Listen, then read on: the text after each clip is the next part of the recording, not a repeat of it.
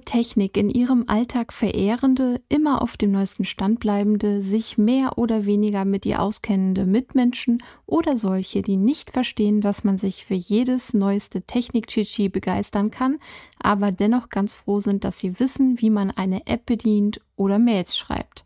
Ich begrüße euch zu einer neuen Folge des Animari Podcasts mit mir, Marike, eurer zertifizierten Hundetrainerin, Hunde- und Katzenverhaltensberaterin sowie Mitgründerin von Animari, der unkomplizierten und individuellen Hunde- und Katzenverhaltensberatungsplattform. Und heute gibt es eine Spezialfolge, Juhu, denn ich habe heute eine besondere Gästin. Ich darf heute die Technik-YouTuberin Vera Bauer begrüßen. Vera hat, naja, obvious, als YouTuberin einen YouTube-Kanal und gehört mit diesem Kanal, Tech Like Vera, zu den leider immer noch viel zu wenigen Frauen in der Technikwelt. Aber das ist natürlich nicht alles. Was wir heute hier zu besprechen haben, was sie genau macht, warum ich sie eingeladen habe und mich ganz besonders freue, dass sie zugesagt hat, dazu gleich mehr. Bleibt dran!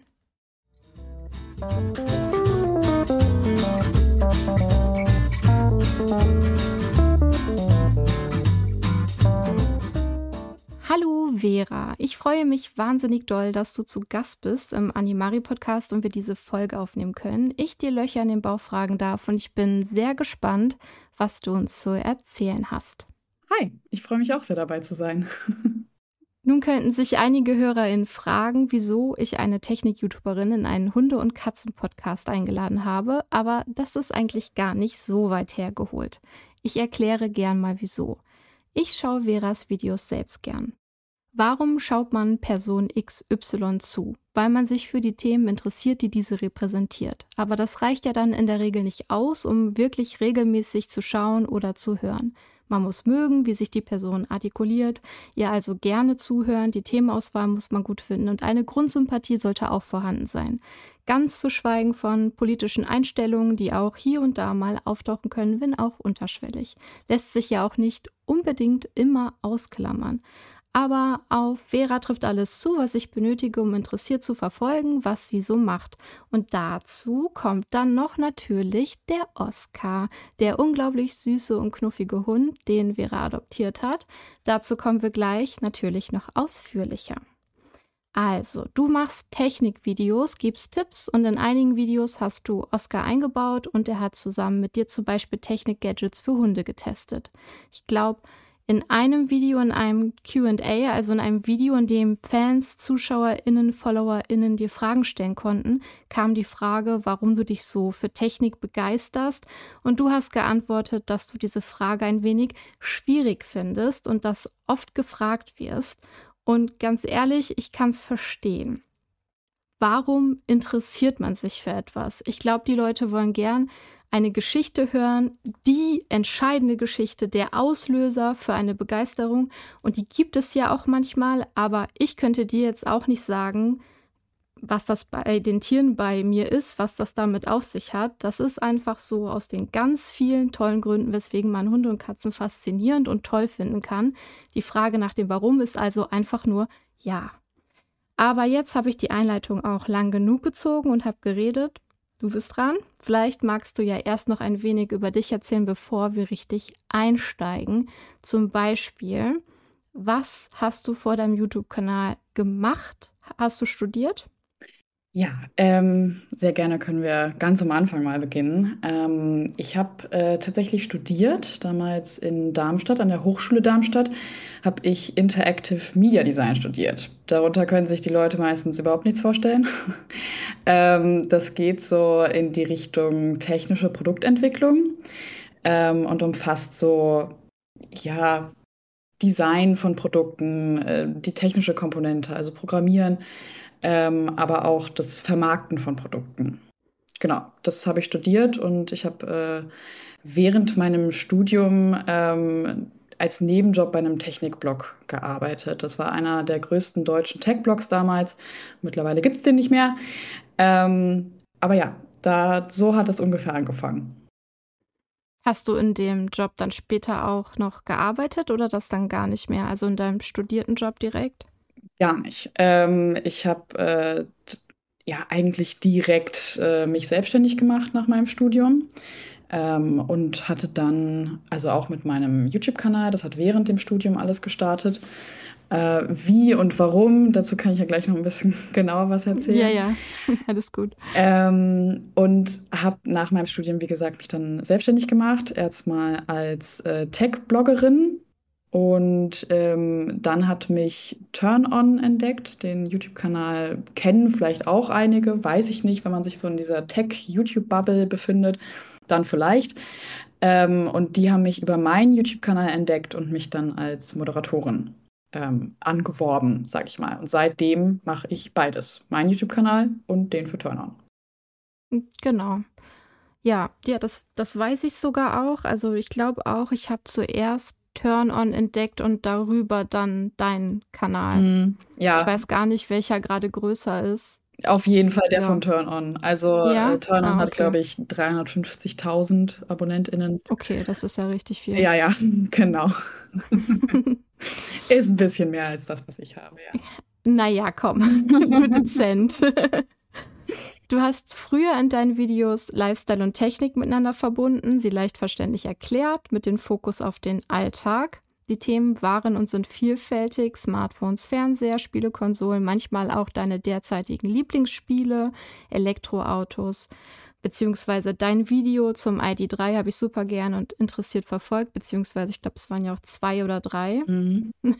Dann äh, das Kritikvideo fand ich auch sehr lustig, weil die alle dann sagen wollten, hättest du einen Tesla? Dann das ist nicht so. Ja. Das fand ich sehr lustig. Ähm, weil wir uns damals auch genau mit dem Thema ID3 oder Tesla beschäftigt haben. Mhm.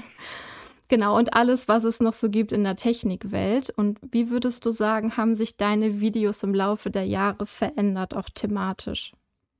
Oh Gott, äh, da kann ich sehr weit ausholen, äh, weil ich. Oh, mach ruhig. Okay, da, weil ich ja YouTube jetzt schon seit, ich glaube, dieses Jahr sind es sechs Jahre geworden, ähm, mache.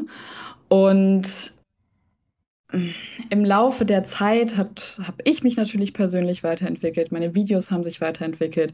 Der Schwerpunkt hat sich auch weiterentwickelt. Ähm, und ich bin jetzt momentan mit dem Punkt, an dem ich bin, sehr glücklich und mit dem, mit dem Themenschwerpunkt, den ich so bediene. Früher habe ich ähm, angefangen mit Videos, wie man das halt ganz klassisch von Tech-YouTuber innen in Klammern, weil so viele Frauen gibt es in dem Bereich leider nicht, äh, so kennt, diese klassischen Reviews von irgendwelchen Produkten, von Handys oder von Fernsehern, von was auch immer, Kopfhörern. Ähm, und habe das eine ganz, ganz lange Zeit durchgezogen und ähm, habe auch irgendwann mal Tech News gemacht. Ich habe auch irgendwann mal Let's Plays gemacht. Also ich habe super viel ausprobiert in dem Bereich und äh, irgendwann habe ich mich dann, ich, das ist gar nicht so lange her, vor mh, mm, anderthalb, zwei Jahren, habe ich mich dann immer mehr so in die Richtung bewegt, ähm, das Ganze, ich nenne es jetzt mal doof, weiblicher aufzuziehen. Ähm, mhm. Weil immer mein Hintergrund war oder meine Motivation hinter diesem Kanal war, ich möchte mehr Frauen inspirieren, in, in Tech-Bereich zu gehen oder in die MINT-Bereiche zu gehen. Ähm, und Technik ist gar nicht so schwer und ist nicht nur was für Männer, ähm, wenn man jetzt mal diese Klischees bedienen möchte. Und ähm, habe das dann, wie gesagt, du hast es ja gerade so schön eingeleitet, so Lifestyle und Technik, äh, leicht verständlich erklärt.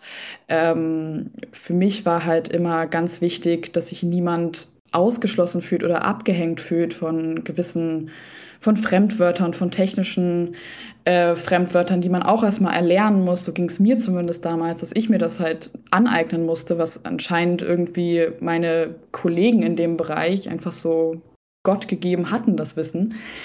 Ähm, das war mir ganz, ganz wichtig. Und ich habe aber gemerkt, dass äh, das über die Zeit, das habe ich, glaube ich, ich weiß gar nicht, halbes, dreiviertel Jahr durchgezogen, ähm, Videos mit dem Fokus zu machen. Ich habe über die Zeit gemerkt, dass, ähm, dass es meinem Kanal nicht so gut tut anhand der, der Klicks, der Kooperationen, die reinkommen. Ähm, und das hat mich sehr frustriert. Und da hatte ich so eine, mhm. so eine kleine Sinnkrise kann man es fast nennen, weil ich dann drei Monate tatsächlich gar nichts mehr auf YouTube gemacht habe, weil ich so frustriert davon war und die ganze Zeit überlegt habe, wie, wie kann ich denn meine Werte und für das, was ich einstehe, verpacken in Videos, die trotzdem gut ankommen. Also die trotzdem, ja, mein, das, was ich auf YouTube erreichen möchte, ist natürlich auch Sichtbarkeit. Ähm, dass ich das trotzdem erreiche. Und wenn sich das nicht klickt, dann ist das vergebene Liebesmühe. So doof das, ich, so doof das klingt. Ich kann das 100% verstehen. Also das ist jetzt ja beim Podcast auch nicht so viel anders. Ja. Also, ne, also man steckt da ja viel Arbeit rein und du steckst in deine Videos ja auch super viel Arbeit rein. Genau. Und man weiß, man muss lange durchhalten und man weiß, ja, der Markt ist zu mit lauter Videos, Podcasts, bla bla. Mhm. Aber man hält dann durch, man macht dann immer weiter und äh, ja, wenn sich das dann, man will ja die, die Früchte vom Baum auch irgendwann pflücken können. Ne? Genau, ja. Mhm. Ähm, und wie gesagt, es hat mich halt in so eine Sinnkrise irgendwie gestürzt, dass, das, dass dieser Plan nicht aufgegangen ist und ähm, dass ich sehr, sehr traurig darüber war, dass, ja, dass ich diese, diese Früchte, wie du es gerade genannt hast, nicht, nicht pflücken mhm. konnte und dass ich eher das Gefühl hatte, einen Rückschritt gemacht zu haben. Und dann habe ich lange überlegt, was mir denn eigentlich Spaß macht. Und ich hatte auch keine Lust mehr auf diese klassischen Reviews von irgendwelchen Produkten, weil das gefühlt jeder macht. Und wenn du das Produkt nicht am Tag eins quasi da hast, dann bist du ja. eh direkt raus. Ähm, also das kannst du komplett vergessen. Da ist einfach der, der, der Markt ist zu gesättigt in dem Bereich. Ja. Ja, ähm, genau. Und deshalb ähm, habe ich dann überlegt, was macht mir denn eigentlich Spaß? Ähm, und mein Ding war schon immer so ein bisschen, ich habe das auch im Studium gemerkt, so Recherchearbeiten. Also es klingt super langweilig, aber ähm, ich mochte schon immer irgendwie mir eine kuriose Frage zu stellen und dazu dann zu recherchieren, Interviews zu führen, das irgendwie aufzubereiten. Ähm, und deshalb ist jetzt mein Fokus auf meinem Kanal mittlerweile hin zu äh, Selbstexperimenten und Reportagen mit technischem Hintergrund gewandert. Ja, das klingt auch eher nach einer Lücke. Also nicht, dass ich mhm. jetzt so krass bewandert wäre, aber ich gucke schon viele Technikvideos. Und ich glaube, dass so viel gibt es das jetzt nicht. Ja. Hast du denn das Gefühl, dass es immer noch ähm, zu wenig Frauen, das heißt dann zu wenig, aber dass es schade ist, dass so wenig Frauen in der Technikwelt unterwegs sind? Oder hast du das Gefühl, das hat sich verändert? Es hat sich ein ein Ticken verändert, würde ich sagen. Also wenn man, wenn ich die Presseevents, auf die ich damals eingeladen worden bin, ähm, als noch während meinem Studium, als ich auch noch für den Tech-Blog geschrieben habe und so, ähm, wenn ich die, wenn ich die Presseevents mit heute vergleiche, dann sind auf jeden Fall mehr Frauen geworden, aber sie sind immer mhm. noch stark in der Unterzahl. Also wirklich stark. Mhm. Ja. Und die, die ganz, ganz großen äh, Tech-YouTuber sind halt immer noch Männer. Zumal, aber also was ich cool finde, du wirst ja oft auch zusammen mit Alexi Bexi eingeladen, ne? Der ist ja manchmal schon groß, ne? Ja, der ist. Ja, nee, habe ich immer gesagt. Ja, aber ja, hm, okay, manchmal. aber immerhin. Ja, manchmal, manchmal sind wir in Videos zusammen. Ich war auch mal in, ähm, ich glaube, zwei Videos von ihm habe ich mitgewirkt.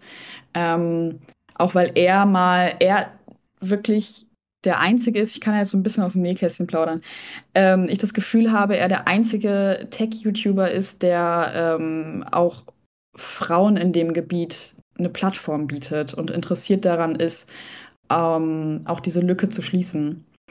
Und anderen, ich will jetzt anderen nicht ans Bein pinkeln, jetzt mal schon oh, beim Hunde-Podcast Hunde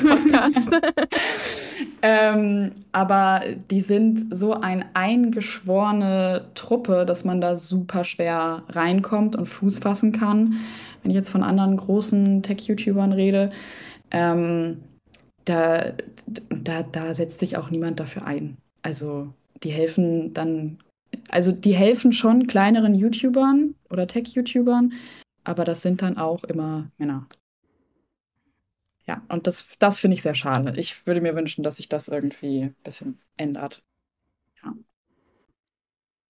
Arbeitest ja auch noch bei Turn On, das hast du ja vorhin schon erzählt. Das ist auch ein YouTube-Format. Magst du noch mal genauer beschreiben, was das ist und was du da genau machst? Kann ich gerne machen. Ähm, also Turn On ist der YouTube-Kanal von äh, Mediamarkt Saturn. Ähm, war früher ein Magazin, also eine Zeitschrift. Ähm, und da, das war aber vor meiner Zeit, also bevor ich da war.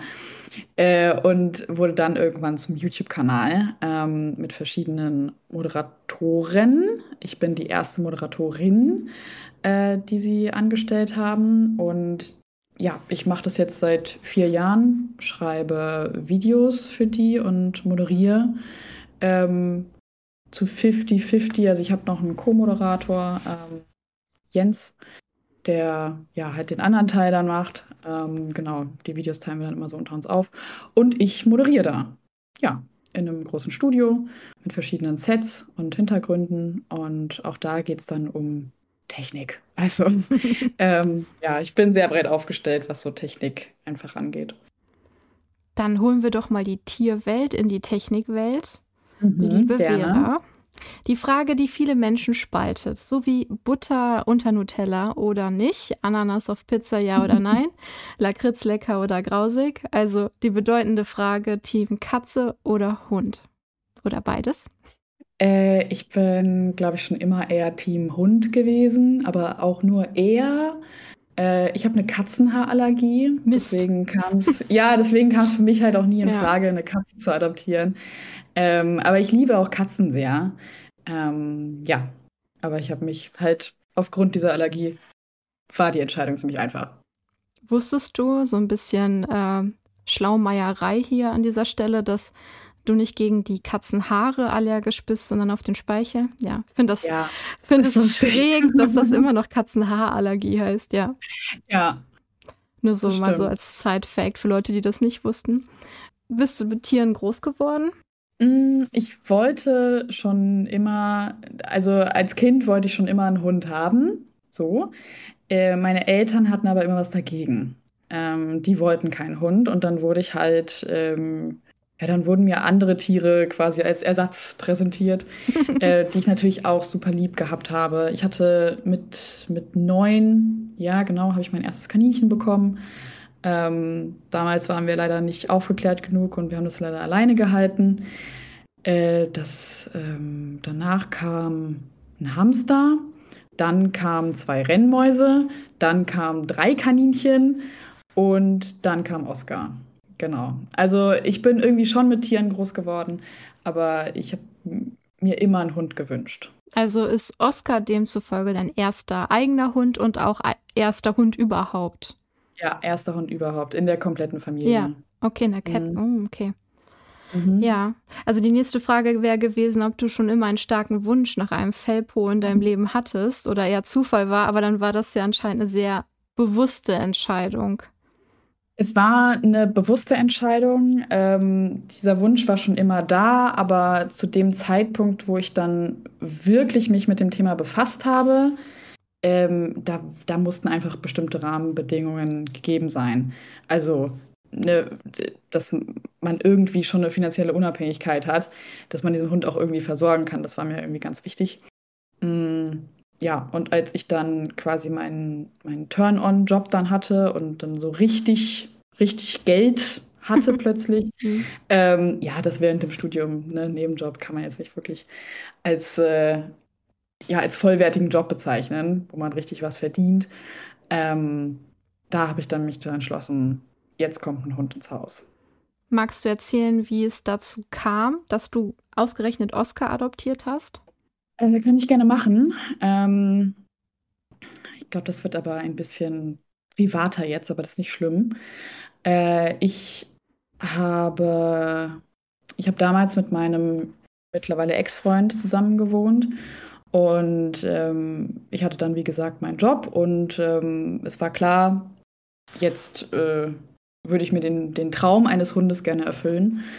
Und dann sind wir auf die Suche gegangen und erst haben wir nach Welpen geschaut.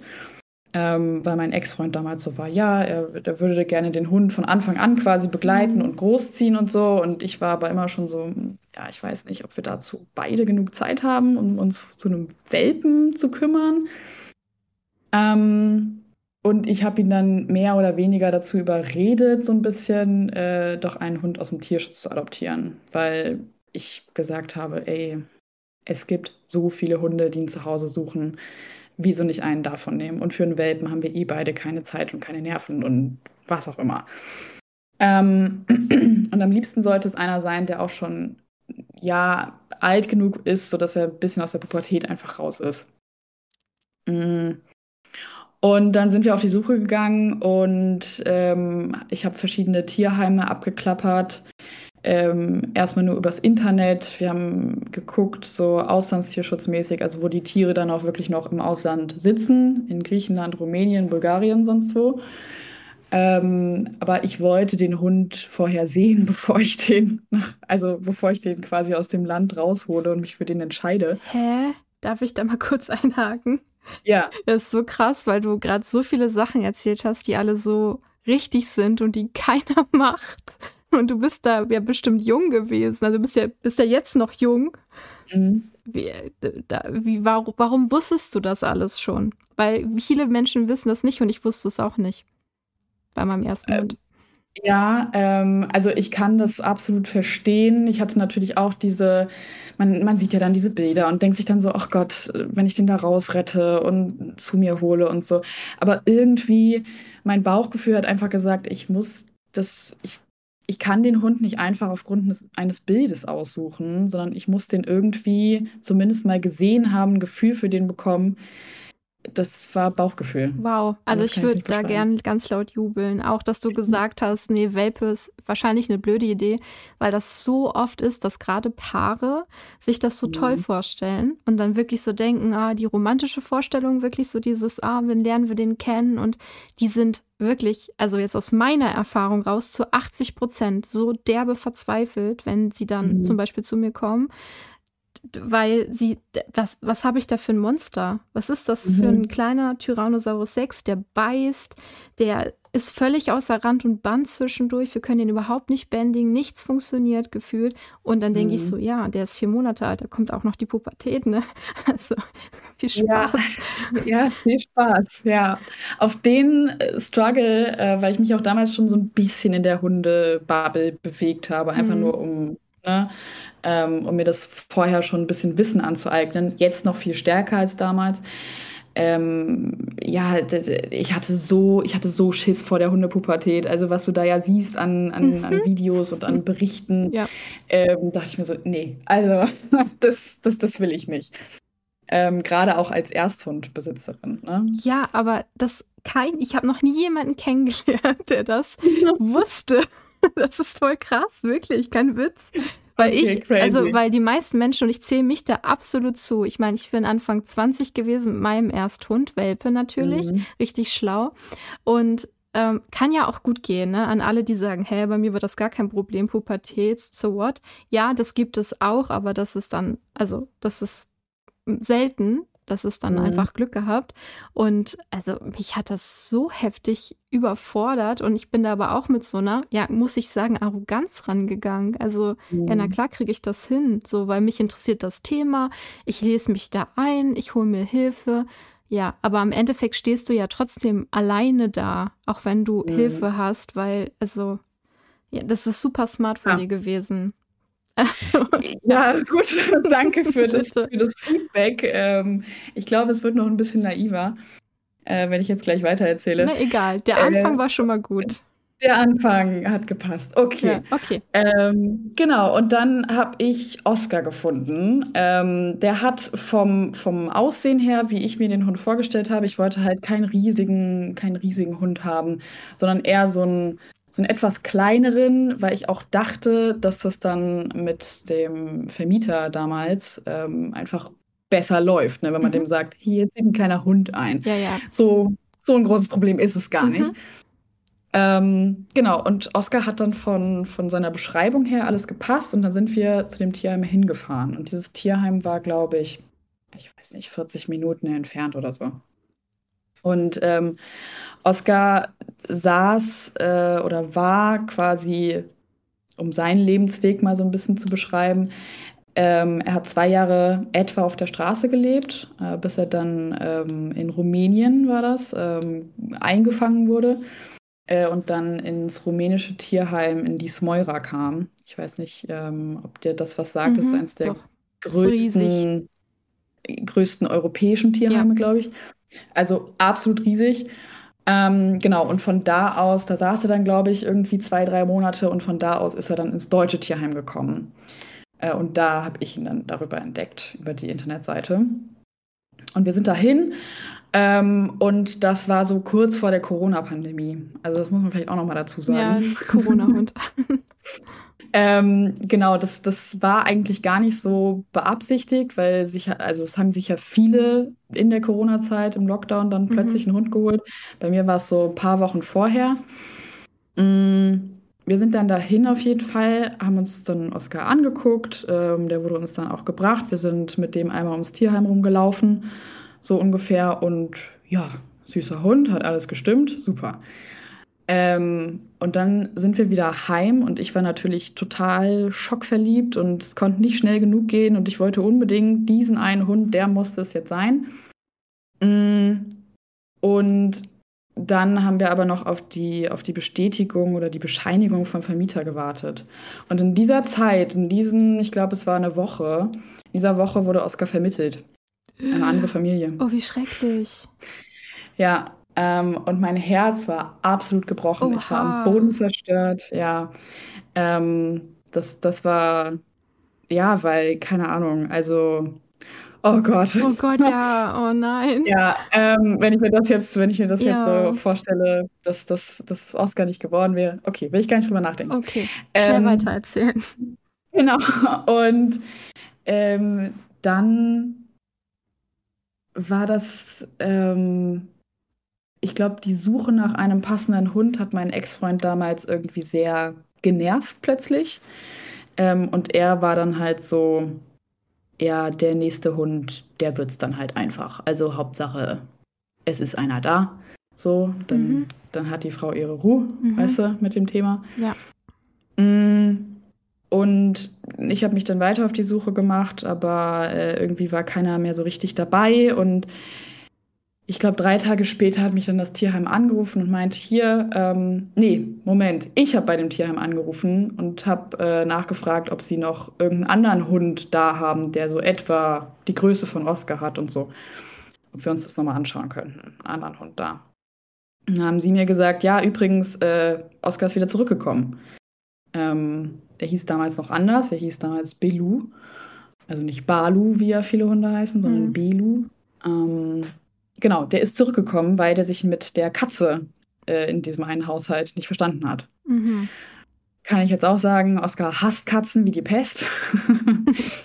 ähm, und bin deshalb ganz froh, dass, die, dass das Schicksal es so wollte, dass in diesem einen Haushalt eine Katze lebt.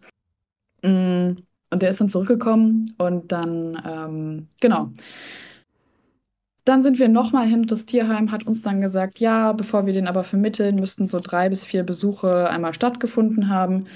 Und mein Ex hat dann ähm, mich damals ziemlich unter Druck gesetzt, dass ähm, ja entweder der Hund wird's jetzt und wir nehmen den heute mit oder es wird keinen geben. Also so, macht er nicht mehr mit. Okay.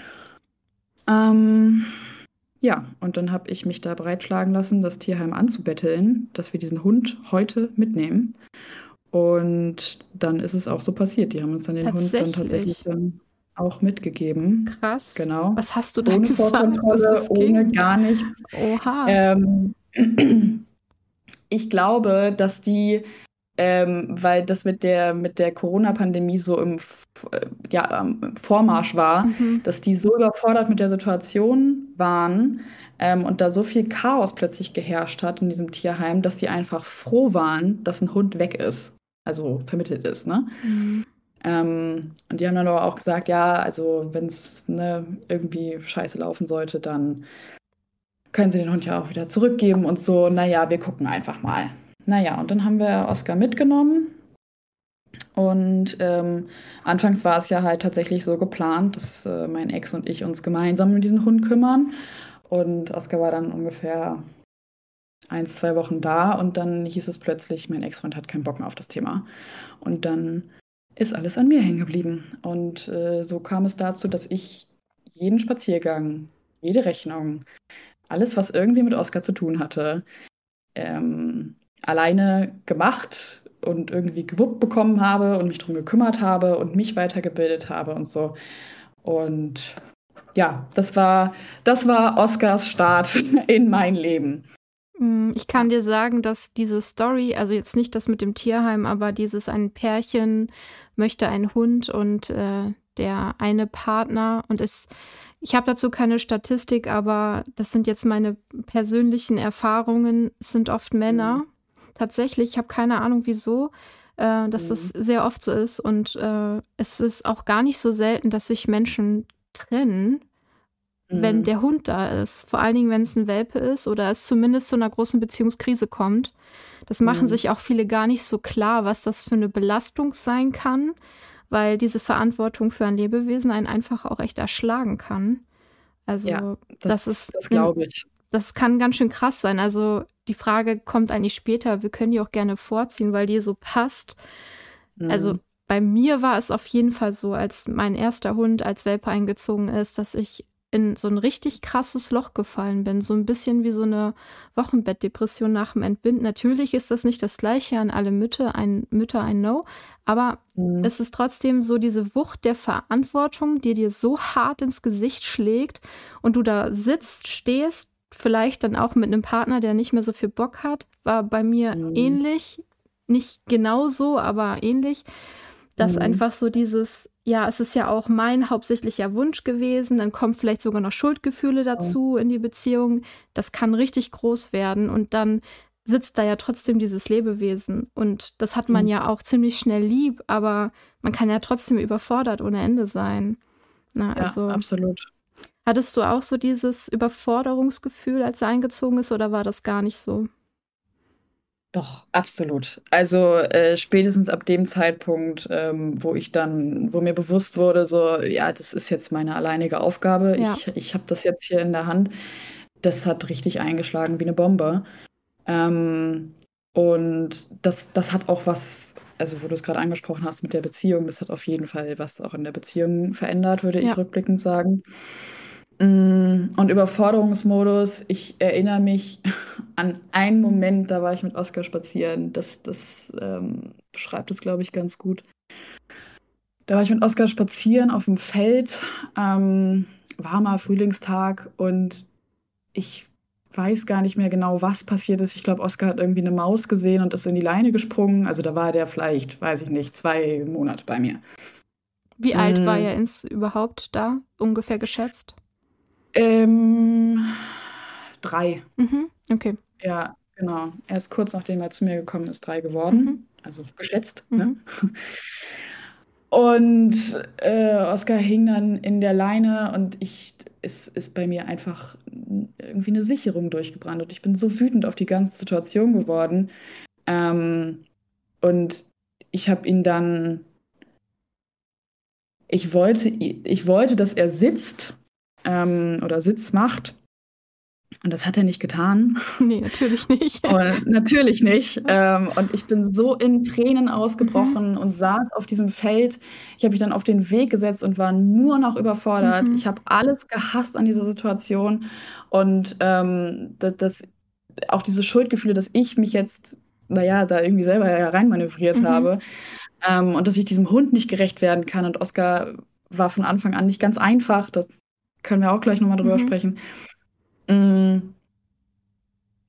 Ja, das, das, dieser Moment hat sich so krass in mein Hirn gebrannt, wie ich Oscar dann, ich habe ihm nichts getan, nicht körperlich, ne, aber ich habe ihn halt angeschrien, dass er Sitz machen soll und das, das war einfach pure Überforderung in dem Moment. Also wirklich absolut. Und ich hoffe, dass mich kein Mensch auf diesem Feldweg hat sitzen und weinen und meinen Hund anschreien sehen. Ja, mich hat jemand gesehen. Also Ich hatte die Situation ja. auch und ich bin auch mhm. körperlich geworden. Also ich habe ihn jetzt nicht verprügelt, aber ich habe mit aller Macht mhm. versucht, diesen Welpen festzuhalten, der wie wild um mich rumgerannt ist, in alles gebissen mhm. hat. Es tat auch wirklich weh.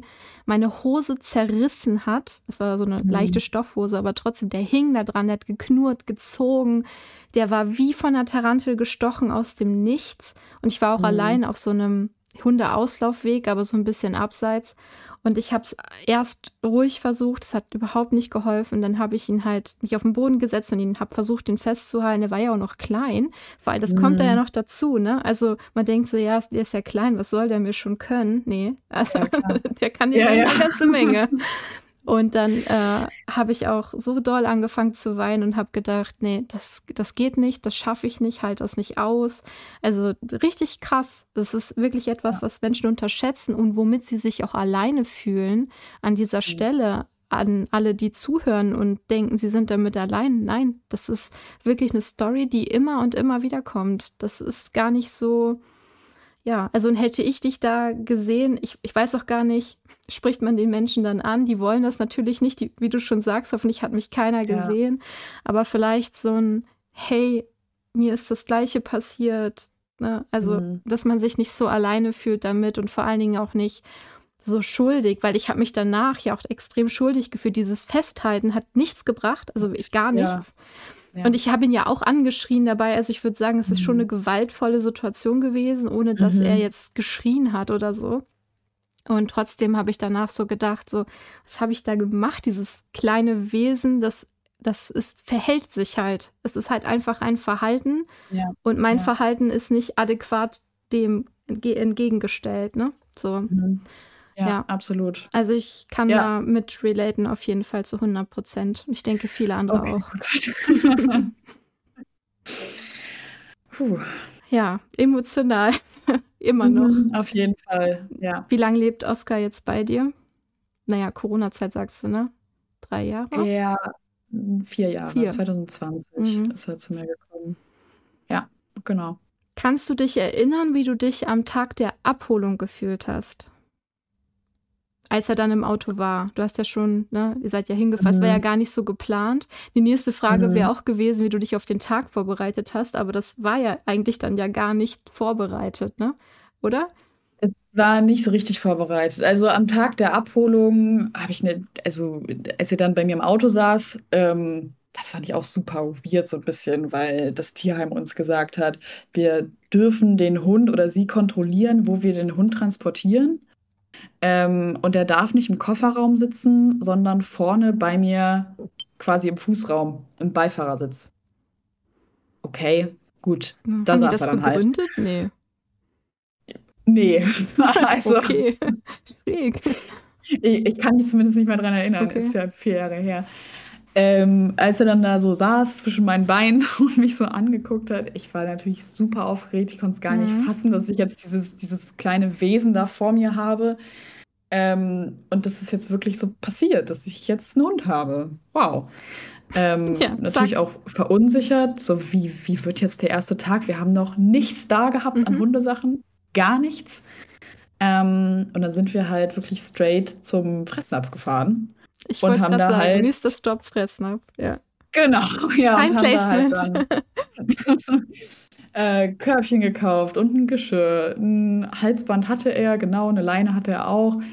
Ähm, das haben wir vom Tierheim mitbekommen, aber ich glaube, das haben wir in den nachfolgenden Tagen dann ähm, selber gekauft, weil wir das vom Tierheim wieder zurückschicken mussten. Äh, ja, Futter gekauft und halt alles. So, die Grundausstattung haben wir dann an dem Tag gemacht. Ähm, mit Oscar im Fressnapf. Also der war da ja bei. ähm, ja, und weird. Wie, ja, total weird. Wir wurden auch richtig schlecht beraten, was das Geschirr angeht, ja, würde ich jetzt zurückblickend sagen. Hm? Mhm, ja.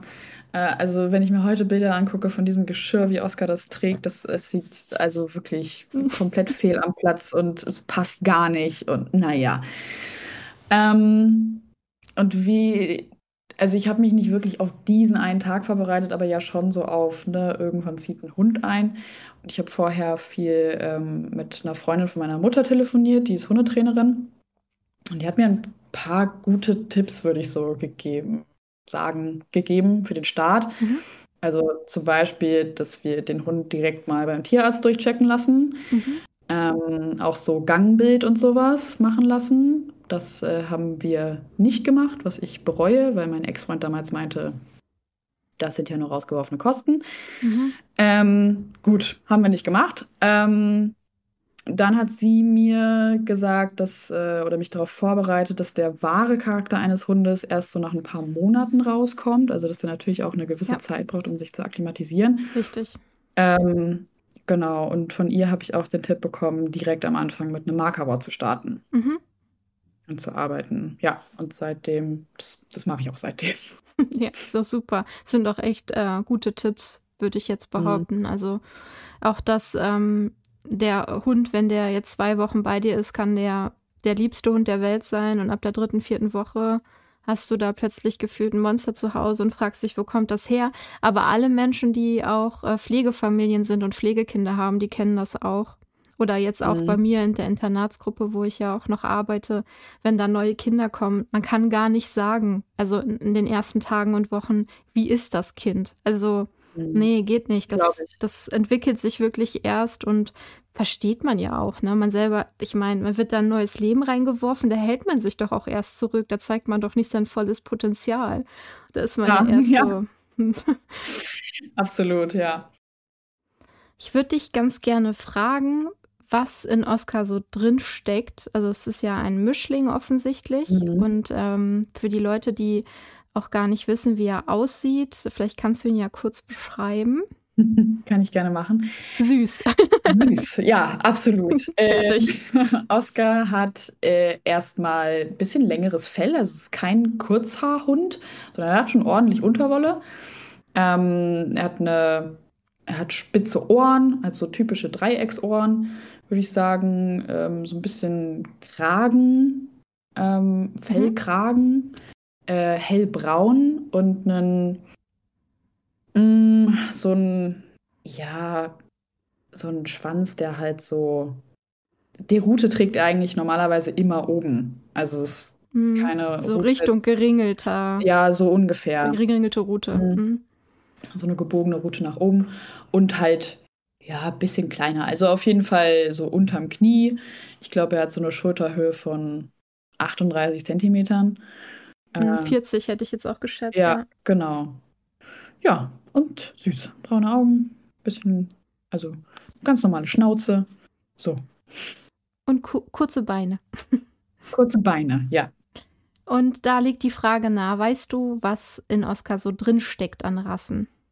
Ja, äh, ich habe mal einen DNA-Test machen lassen ähm, und in ihm ist vor allen Dingen der Kananhund drin. Das ist ein eigen, also ich glaube, der ist nicht so bekannt, die Hunderasse. Ist so ein, nee, ist sie nicht. Ja, äh, kommt aus Israel, ist noch so sehr Wildhund-typisch ja, angelegt. Ist ein krasser Hund. Ist auch gut, dass der nicht so bekannt ist. Ja, glaube ich nämlich auch. Ähm, ja. Genau, das ist auf jeden Fall in ihm drin, zum, zum größten Anteil. Äh, Wunderbar. Ja, ne? Toll.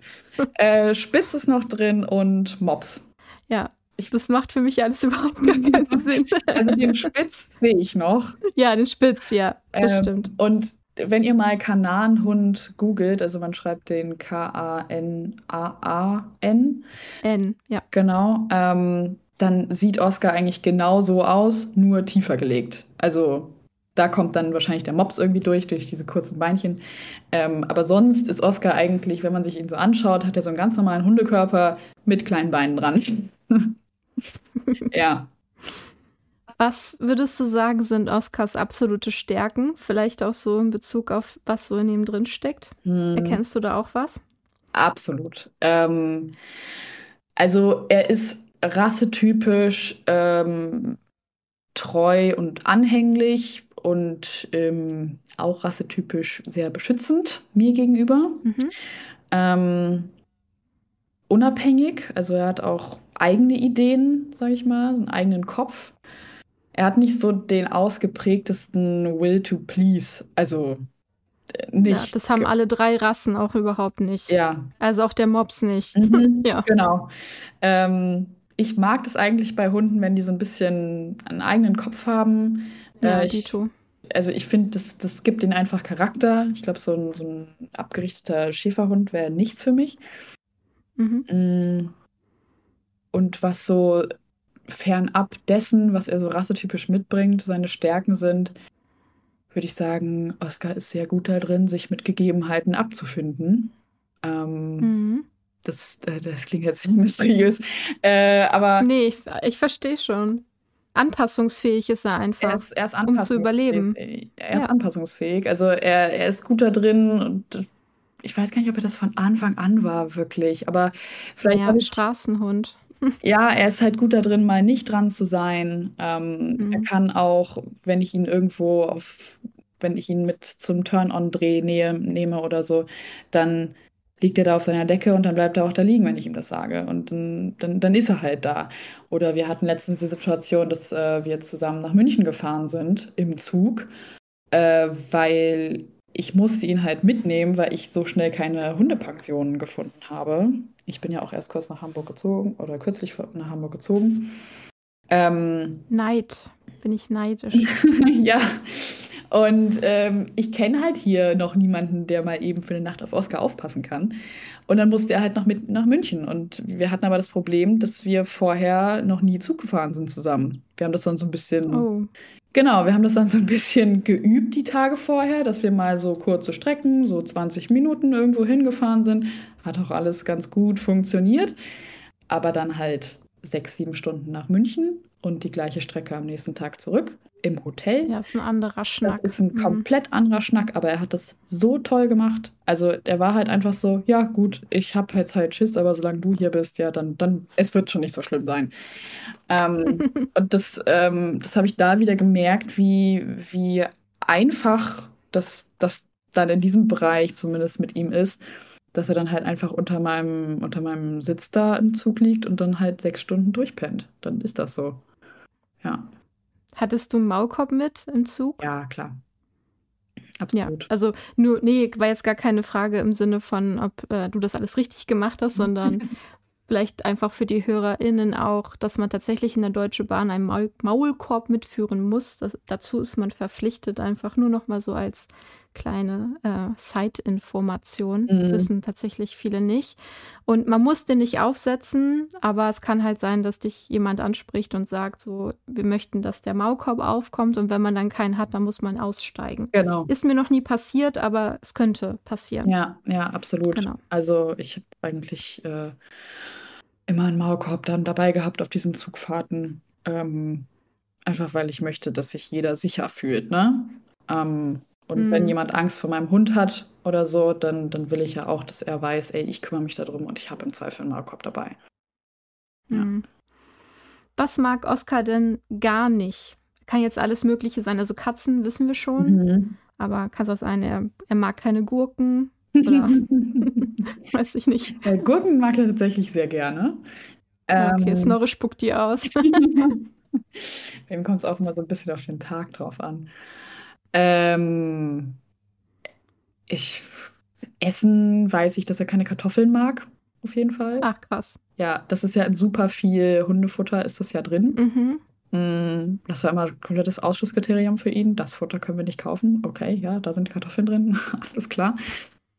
ähm, ja, ansonsten, also früher war die Liste auf jeden Fall länger, jetzt mal so an, an Objekten oder Dinge in der Welt. Mhm. Ähm, einfach aufgrund dessen, dass er halt auf der Straße aufgewachsen ist und halt, ich glaube, da auch immer noch äh, viele Trigger einfach hat. Ähm, ich glaube, dass ich abschätzen kann, was, womit er vielleicht Erfahrungen, negative Erfahrungen gesammelt hat, ähm, die halt immer noch Trigger für ihn darstellen. Mittlerweile kenne ich die und die treten auch nur noch selten auf, also dass die aktiviert werden, sage ich mal. Ähm, aber das war früher ganz schlimm mit Männern vor allen Dingen. Mhm. Ähm, in jeglicher Form. Also egal, ob die einfach nur irgendwie, weiß ich nicht, eine Bauarbeiterkleidung anhaben, ob die irgendwas tragen, ob die irgendwo hocken, ob die irgendwie komisch für ihn laufen. Ähm, das war alles, irgendwas hat ihn daran getriggert und das, das fand er ganz, ganz schlimm. Ähm, mittlerweile hat sich das sehr, sehr, sehr stark gebessert. Also ich glaube, ich konnte ihm beibringen, dass es auch nette Männer gibt.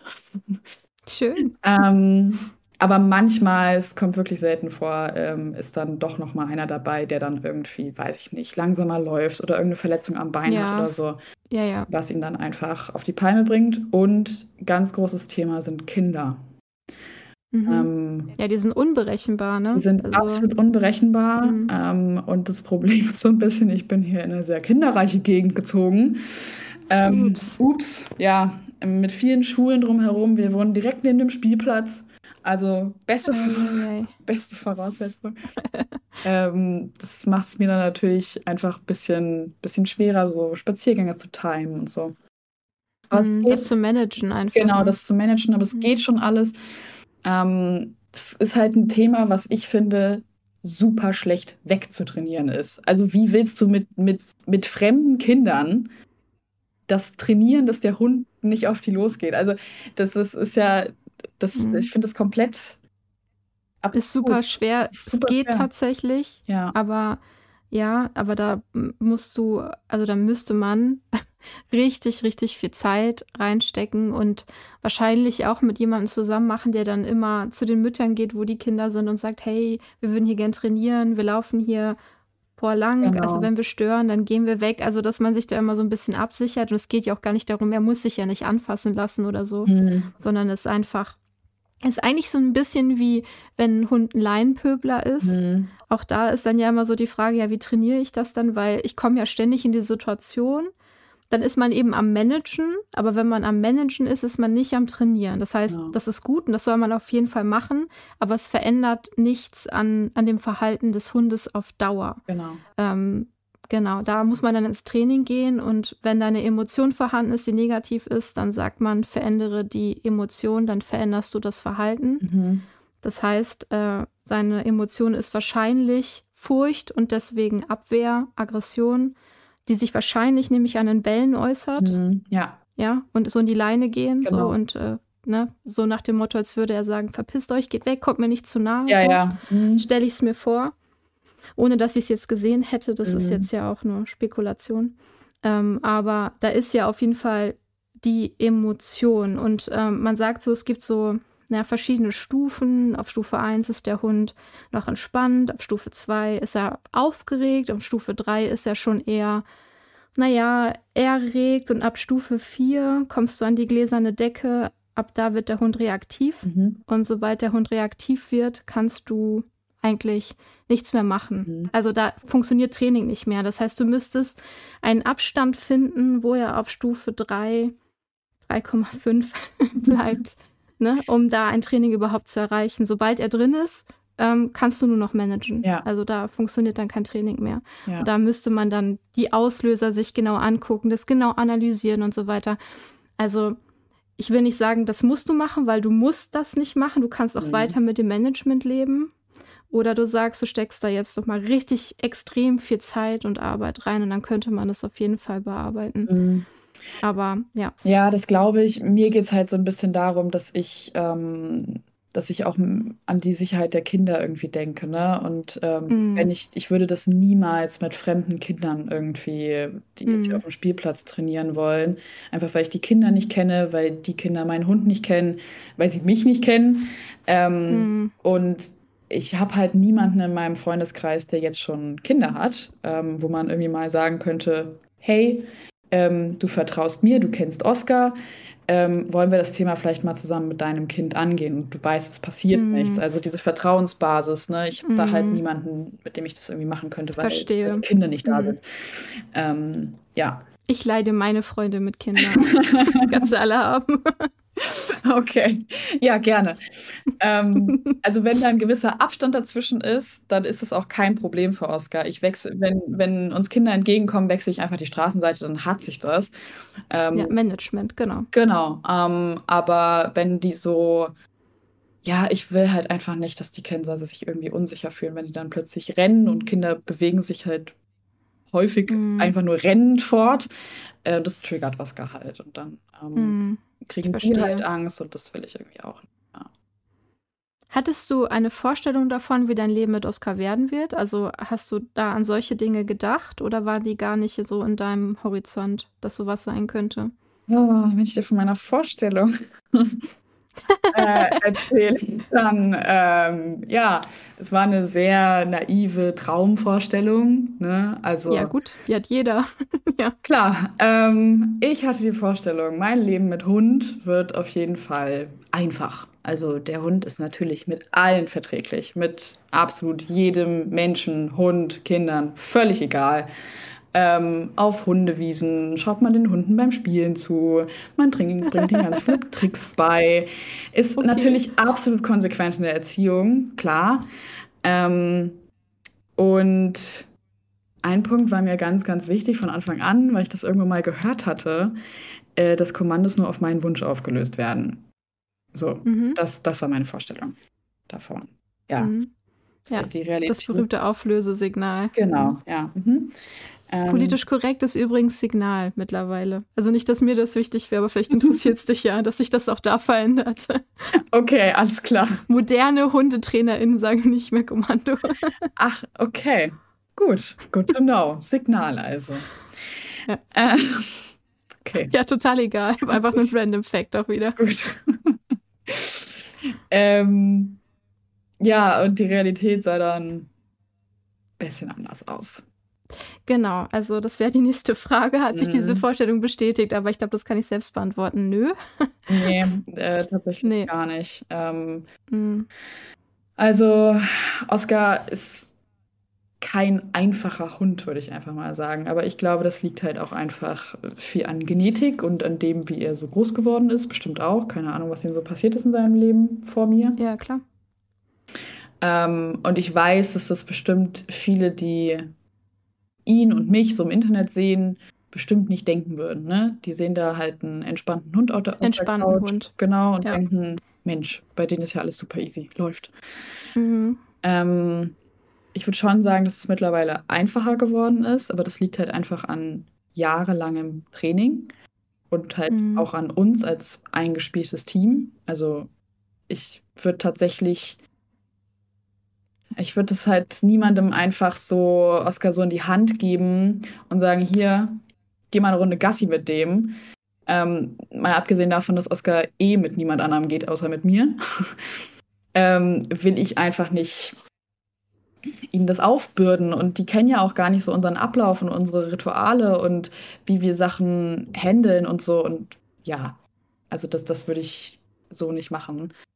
Ähm, ich würde würd ich Oscar als Problemhund bezeichnen. Ich weiß es ehrlich gesagt nicht. Also für mich sind die Probleme, die er so mit sich bringt, mittlerweile weniger geworden und die er noch hat, ähm, händelbarer geworden.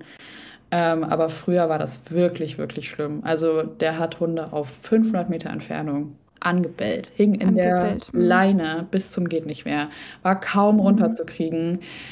Männer, wie gesagt, in jeglicher Form. Also wir, es war mir immer so unangenehm, wenn wir hinter jemandem oder hinter einem Mann spazieren gegangen sind, mhm. der dann irgendwie ne, 300 Meter mitgegangen ist. Und wir waren fünf Meter hinter dem. Ähm, dann kam das halt immer vor, dass Oscar den halt von hinten richtig schön angebellt hat und gestellt hat, so, ne? Ja, auch krass. Von hinten ist auch krass. Mhm. Also, das ist ja schon Next Level, ne? Genau. Also, weil da ja gar keine, kein Blickkontakt, kein Auf ihn zugehen ist. Alleine, dass der da schon da ist, für ja. ihn schon reicht zu sagen, du haust hier ab. Mhm. Ja. Ähm, glaubst du, dass er nur stellen würde? Also, das weißt du ja natürlich nicht, mhm. aber glaubst du, er würde auf den Menschen losgehen? Oder damals? Glaube ich nicht. Nee, glaubst du, nee. er wird einfach rumrennen und bellen? Ja, ja, ja, ja, So. Also er ist halt so Typ, Angriff ist die beste Verteidigung und ich mache mich erstmal ja, ja. groß und dann, ne? Mhm. Äh, ja, ist eine schön, Aggressionsverhalten ist eine mhm. Strategie. Ja. Das ist, ja. Genau, ja. Ähm, wie gesagt, Männer waren ein großes Problem, das war mir immer super unangenehm. Äh, er hat Hasen, Rehe, alles Mögliche ge gejagt. Kanaan-Dog. Ja. ja, ist einfach ein Jagdhund, ähm, ja. Meinen damaligen Freund oder Ex-Freund hat er angeknurrt, sobald er den Raum betreten hat. Also mich wirklich krass beschützt auch vor dem. Ähm, hm, ist das weggegangen? Das Oder innerhalb eurer Beziehung gar nicht mehr? Also hm, okay. innerhalb dieser Beziehung gar nicht mehr. Ähm, oh. Mhm. Mm, die hat danach, glaube ich, noch ein Jahr gehalten. Lass mich kurz rechnen, ja, ungefähr. Ähm, in der danach folgenden Beziehung war es auch noch ein Thema, aber ist schon besser geworden. Und mittlerweile, wenn ich jetzt Besuch hier habe, dann ist das kein Thema mehr. Also das hat sich wirklich stark gebessert. Ähm, aber damals waren das halt so viele Baustellen und ich war richtig, mhm. richtig hart überfordert damit. Mhm. Ähm, ja, und ich habe mich aber auch von Anfang an geweigert, eine Hundeschule zu besuchen. Ja, eine ähm, Hundeschule hätte ich, hätte ich dir in dem Fall auch gar nicht mhm. geraten. Tatsächlich ein Einzeltraining.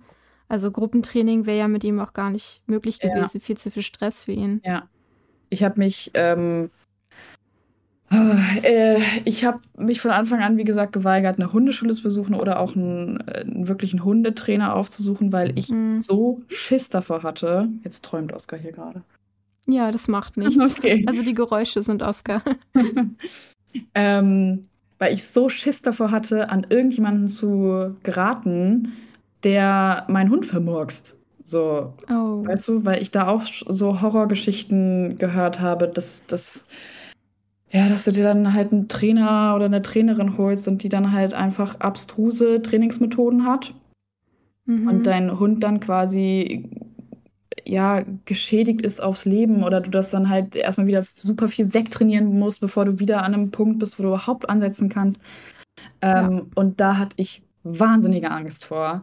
Und deswegen mhm. habe ich da super viel Arbeit und Zeit da reingesteckt, mir das alles online dann zu belesen. Mittlerweile, ähm, also ich habe dann auch irgendwann HundetrainerInnen gefunden, mit dessen Trainingsmethoden ich mich wohlgefühlt habe. Wohlgefühlt hast. Mhm. Genau.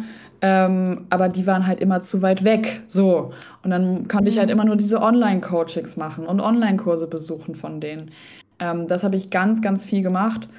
Ähm, und auch so, so Trainingsmonate, also wo dann irgendwie, wo du jede Woche Hausaufgaben bekommst und äh, mhm. jede Woche so ein Live-Seminar irgendwie hast mit diesen äh, TrainerInnen.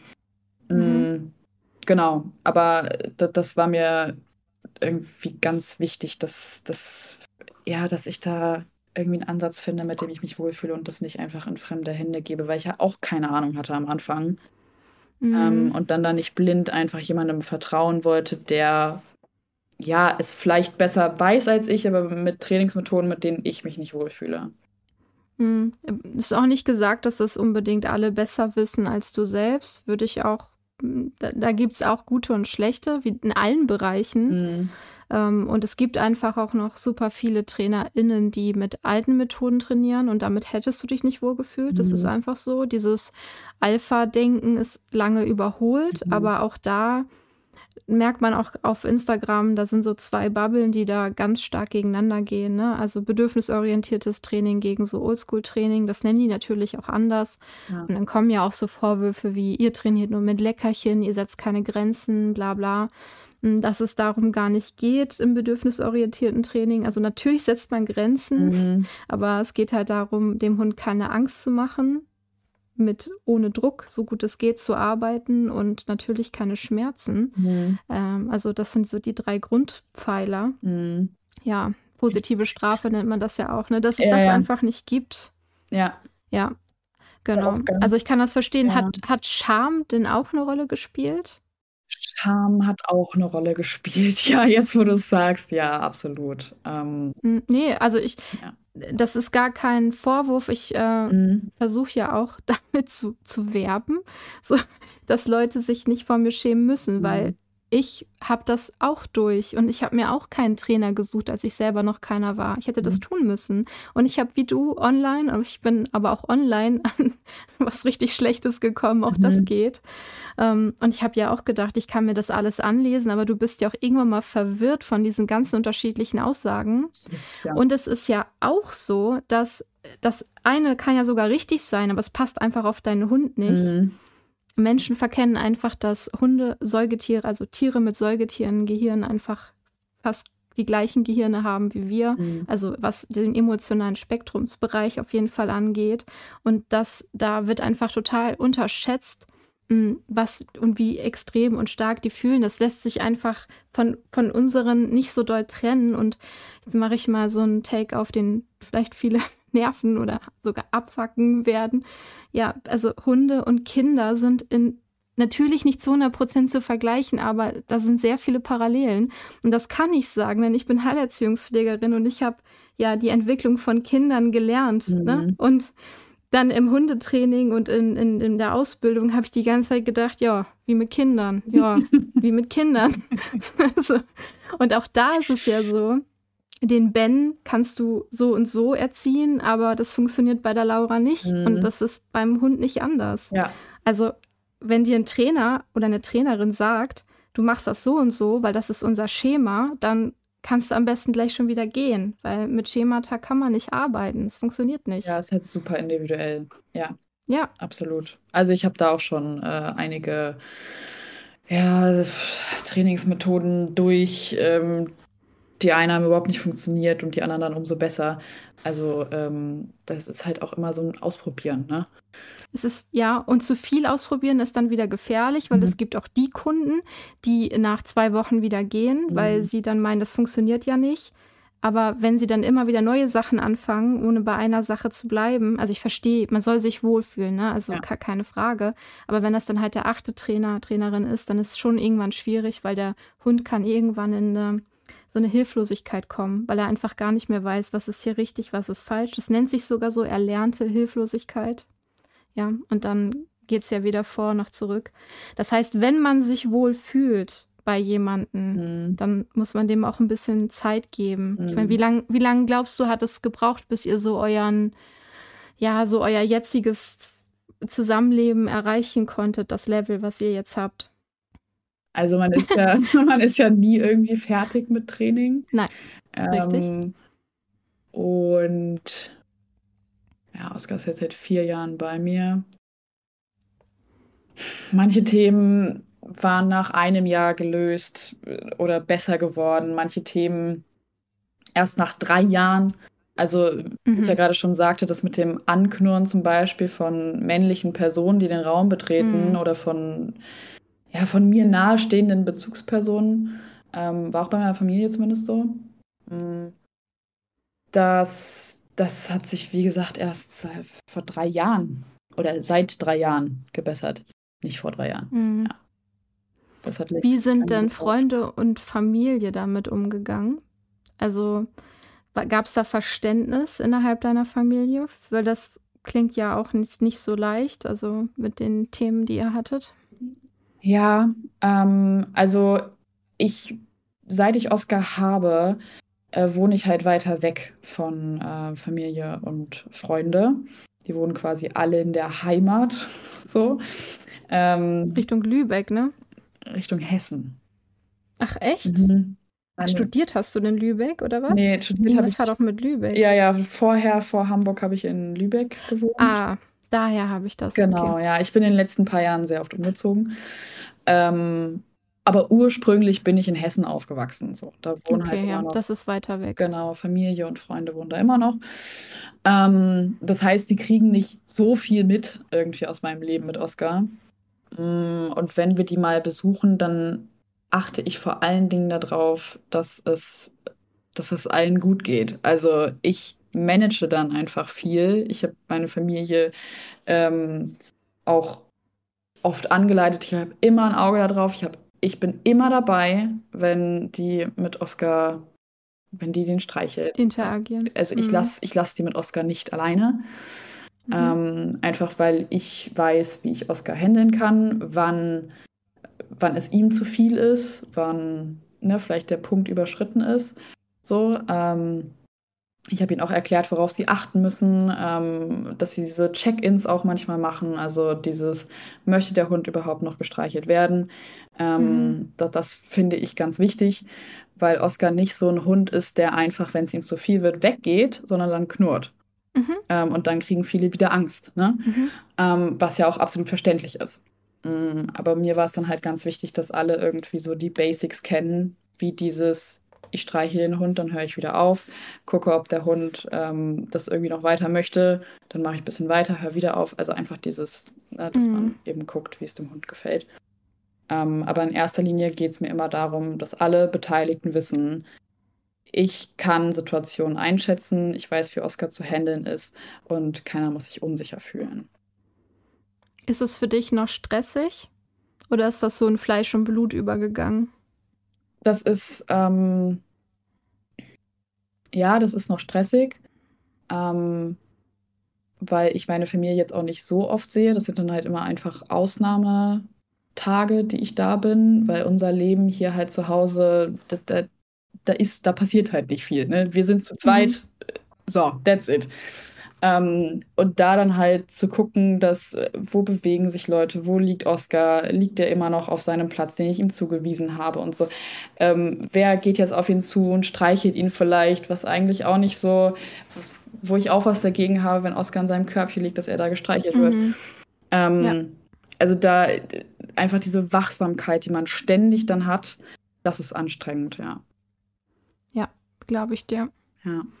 Ich hatte für Snorre damals ganz viele Pläne. Hm. Ich habe ja zuerst tiergestützte Therapie als Fernstudium absolviert mhm. und bin dann in die Nachtschicht gewechselt, um das Leben mit einem Welpen überhaupt meistern zu können, also damit er nicht so viel alleine ist. Mhm. Da hatte ich dann Unterstützung von meinem besten Freund, der damals mit mir in der WG gewohnt hat. Der war dann tagsüber weg und ich dann nachts. Und ähm, ich habe bei meinem Job da den Ferien frei und arbeite immer so zwei Wochen, eine Woche frei, zwei Wochen, eine Woche frei. Ne? Also dachte ich so, ja, das ist ganz gut. Und Snorre ist auch eingezogen, als ich dann Ferien hatte, dass wir so eine lange Zeit haben mhm. für die Eingewöhnung. Genau, und äh, mein Plan war damals, dass Snorre mich bei meiner Arbeit begleitet. Mhm. Das habe ich mir so überlegt. Was soll ich sagen? Pustekuchen? Ja. Mm, ja, also er ist ein Border Collie und der hat überhaupt kein Will to Please. Mhm. Also der ist einfach nicht vorhanden. Mhm. Der ist, wie du vorhin sagtest, einfach total unabhängig. Das ist ja auch schon immer gewesen. Ich glaube, die erste Woche Welpe war dieses so, ich laufe dir hinterher. Ja. Und ab dann war es so, ja, du kannst mich jetzt hier absetzen, Mama, und dann kannst du mich in zwei Stunden wieder abholen. Ne? Mhm. Alles klar, tschüss. Also äh, Rückruftraining haben wir so intensiv geübt, hat auch klappt jetzt auch alles, aber wir haben dafür überdurchschnittlich lange gebraucht, mhm. weil er mhm. einfach, der geht einfach alleine los. Mhm. So, der wird, auch wenn der jetzt so, jetzt ein Haus hätten und das Gartentor wäre auf, dann wird er so sagen, ja, mach das Gartentor auf und ich komme dann später wieder. Mhm. Da war auch ganz viel Bindungsarbeit nötig, damit dieses so, hey, es ist cool, dass mein Mensch da ist. Mit meinem Mensch kann ich was Tolles machen und so. Das ja, war wirklich viel Arbeit. Ja, glaube ich. Er ist total super in der Handlungsplanung, aber das, weil er halt sau schlau ist. Also mhm. Also der ist so schlau. Der kann, jeder Hund kann zu einem gewissen Grad Handlungsplanung, aber manche Hunde können halt vielleicht zwei oder drei Schritte vorhersehen und er kann gefühlt zehn. Ja. So, wenn das passiert, dann das, dann ja. das, dann das, dann das. Ähm, er ist sehr gut in der Kommunikation, also auch körpersprachlich, so wie du Oskar auch gerade beschrieben hast, aber er ist auch nicht der Hund, der weggehen würde mhm. und er knurrt auch leider eher nicht. Mhm. Das heißt, das ist eher sowas, wo man sehr gut auf seine Körpersprache gucken muss. Ähm, wann legt er sich besonders viel die Lippen? Wann mag er das eigentlich jetzt gar nicht mehr? Wann hält er das einfach nur noch aus? Und ähm, er das hat er noch nicht oft gemacht, aber er schnappt ab, mhm. also in die Luft. Mhm. Aber er sagt dann so: Hey, lass das, ich mag nicht mehr. Ach oh Gott, ey. Ist, mhm. Also, dass du das ansprichst, ich finde das so gut, weil ich finde, das ist so. Oh, das hat mir früher immer so Angst gemacht, ähm, dieses Abschnappen. Und natürlich, ich, ich verstehe das auch komplett, mhm. dass man davor Angst hat. Bei mir ist es mhm. zum Beispiel so mit meiner Schwester. Ich weiß nicht, was es ist, aber Oscar mag meine Schwester einfach auf den Tod nicht. Keine okay. Ahnung warum. Ähm, und es ist halt wirklich einfach so, sie muss ihn nur anfassen und er knurrt schon oder schnappt halt dann auch ab. Sie ist die einzige Person, ähm, nach der er irgendwie mal geschnappt hat. Kein Plan warum. Mhm. Ähm, und mir hat es so unfassbar leid getan, weil ähm, meine Schwester halt, glaube ich, so ein bisschen Berührungsängste so mit ihm hat. Und ich dann auch immer mhm. schon so sage, so, Anja, pass auf, ne? Du weißt, es ist, es ist schon mal passiert. Mhm. Ähm, aber das ist so, Bei mir ist es so mit Charme besetzt, weil ich das Mhm. ja, weil sie die einzige Person ist. Also, es ist halt kein Verhalten, was jetzt irgendwie, ne, bei allen auftritt. Ja. Deswegen, ich habe keine Ahnung, woran es liegt. Mhm. Ähm, und ich sehe meine Schwester auch viel zu selten, als dass man da irgendwie was, ähm, was, was ansetzen könnte, so vom Training her. Mhm. Ja. Ja, gut, Entschuldigung, erzähl weiter. Nee, nee, nee, bitte unterbrich mich immer. Ist ja super interessant. Also ich verstehe das mit dem Charme und Mhm. es ist ja auch ein bisschen so, die Leute denken, ja, sie ist ja Hundetrainerin, die muss ja den perfekten Hund haben. Ja. Ist nicht so. Mhm. Und das haben auch die wenigsten HundetrainerInnen. Also die gibt es natürlich, die sich da auch super viel reinhängen und der Hund muss dann, weiß das ich nicht, eben wie so Schäferhunde, Malis Diensthunde, die können dann alles Mögliche und sind super korrekt und perfekt in allem Möglichen. Den Anspruch hatte ich nie. Mhm. Und ähm, es ist aber okay, wenn man den hat, wenn dem Hund das auch alles Spaß macht, so, ne? Ähm, aber für mich war das nicht wichtig und es ist einfach so, dass die Hunde ihren Charakter mitbringen. Mhm. Also natürlich kannst du ein bisschen was formen, aber du kannst Genetik nicht verändern und auch einen Grundcharakter nicht verändern und ein Fundament schon mal gar nicht. Und das Fundament legen nicht wir. Das Fundament ist von der Genetik gelegt und dann Stress im Mutterleib, wissen wir bei Oscar nicht. Mhm. Wissen wir bei Snorris Mutter, obwohl ja Zucht auch nicht unbedingt. Hat die Mhm. viel Stress gehabt zum Beispiel, ne? All diese Dinge beeinflussen so viel im Endeffekt und wir können ja nur dann damit arbeiten, was wir haben. Mhm.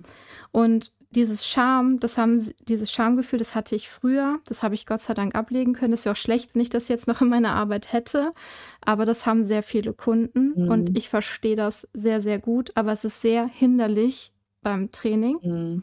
Ne? Also, dass, dass diese Schamspirale, e- egal in welchen Bereichen in deinem Leben, ich glaube, Schamspiralen blockieren ja immer irgendeinen Fortschritt. Ja, absolut. Und äh, Snorre hat das das erste Mal gemacht bei meinem Freund, also Mhm. bei meinem Partner. Mhm. Und die haben sich eigentlich total lieb. Und für Mhm. mich war das auch ein Schock, weil die haben gekuschelt miteinander, die Köpfe waren auf einer Ebene. Mhm. Und ähm, ich habe auch gar nicht so richtig hingeguckt und plötzlich höre ich so einen Zähne aufeinander schlagen und mein Freund so erschrocken so zurückgehen und ich so, was passiert, was passiert? Mhm. Und er so, ja, weiß nicht, so, er ist damit mega gut umgegangen, das ist ja auch nicht immer so die Voraussetzung. So, und dann ist das ein paar Wochen später ein zweites Mal passiert. Mhm. Und ich war super verwirrt, weil er wollte diese, also Snorre wollte die Nähe, er ist zu ihm gegangen. Ja. Ne? Das ist bei Oscar auch immer Und- so. Ja. Ja, und ich dachte so, hä, verstehe ich nicht, was ist das für ein Konflikt, was passiert denn in dem Moment? Und beim dritten Mal habe ich es dann gesehen. Mhm. Das ist, also, er hat einen sehr starren Gesichtsausdruck. Mhm. Ich blinzel viel, viel mehr als er. Er hat Mhm. auch eine Brille und er ist so ein Mann-Mann. Also so er ist, er hat keine, keine weiche Seite irgendwie so in seinem Gesicht oder in Mhm. seiner Körperstatur und er ist sehr steif. Und wenn die so nah aneinander sind, selbst wenn er ihn streichelt und lieb mit ihm ist, ist Mhm. da dieses, dieser starre Blick, der Mhm. einfach auf den Hund die ganze Zeit gerichtet ist. Mhm. Und ich habe dann gesagt, dreh, dreh dich mal ein bisschen weg, wenn du das machst. So, guck ihn nicht direkt, guck ihn ruhig zwischendurch in die Augen, aber guck auch wieder weg. Blinzel absichtlich, beweg deinen Mund, versuch deine Gesichtspartien ein bisschen zu bewegen und so weiter. Was soll ich sagen? Das ist jetzt seit Jahren nicht mehr passiert. Und er macht das wirklich sehr, sehr bewusst. Mhm. Und man sieht auch sofort, jetzt wo man dafür sensibilisiert ist, wann der Moment ist, wo es für Snorre schwierig wird. Mhm. Ne, wo, wo der Moment ist beim Kuscheln, wo er dann so anfängt, unsicher zu werden. Mhm, so ja. als wenn er sich gleich bedroht fühlt. Obwohl von uns aus gesehen da gar keine Bedrohung natürlich ist und trotzdem ist es dann wirklich dieses leichte Schmatzen, es ist dieses Weggucken, es ist so die Augen so ein bisschen schneller hin und her und nicht so richtig wissen, wohin mit sich und gleichzeitig aber diese Nähe wollen. Es ist, ich glaube auch, er ist dann in dem Moment in einem Konflikt. Mhm. Und dann ist aber vielleicht irgendwann das einfach zu doll und er schafft den Absprung dann nicht halt zu gehen. Bei Oscar kann das was ganz anderes sein, was ihn triggert bei deiner Schwester. Mhm. Es kann einfach sein, dass ihre Stimme hoch ist oder sie sich schnell bewegt oder, ne? Mhm. Kann ich jetzt natürlich nicht sagen. Es muss nicht das Gleiche sein, aber man konnte super viel einfach nur mit der Korrektur der eigenen Körpersprache erreichen. Mhm.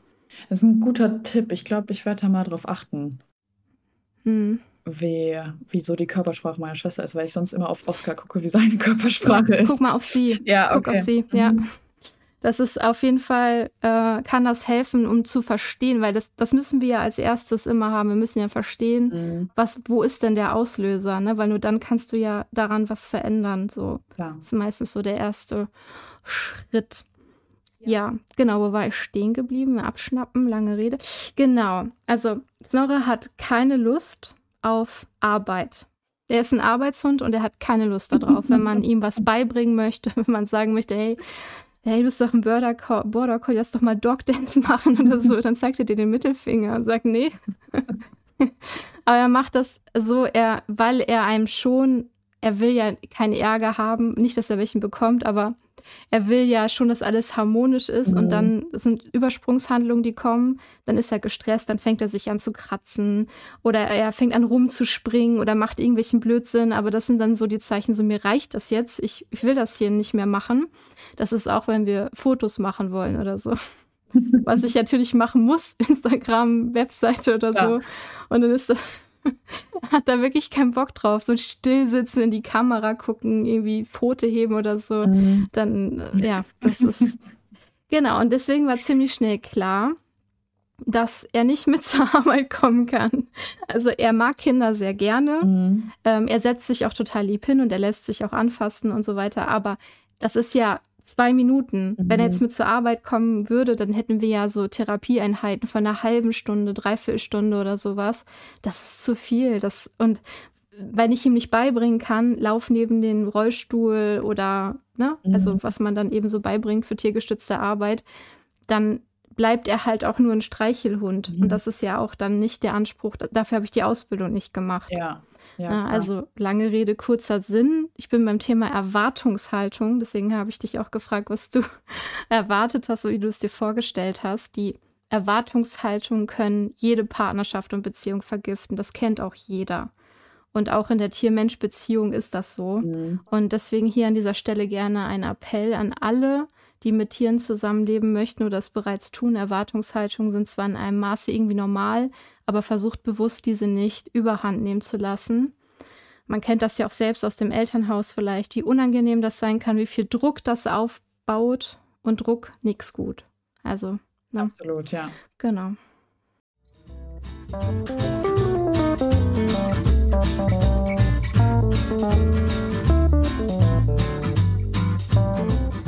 Und hier haben wir einen Schnitt gemacht. Oh no, machen müssen.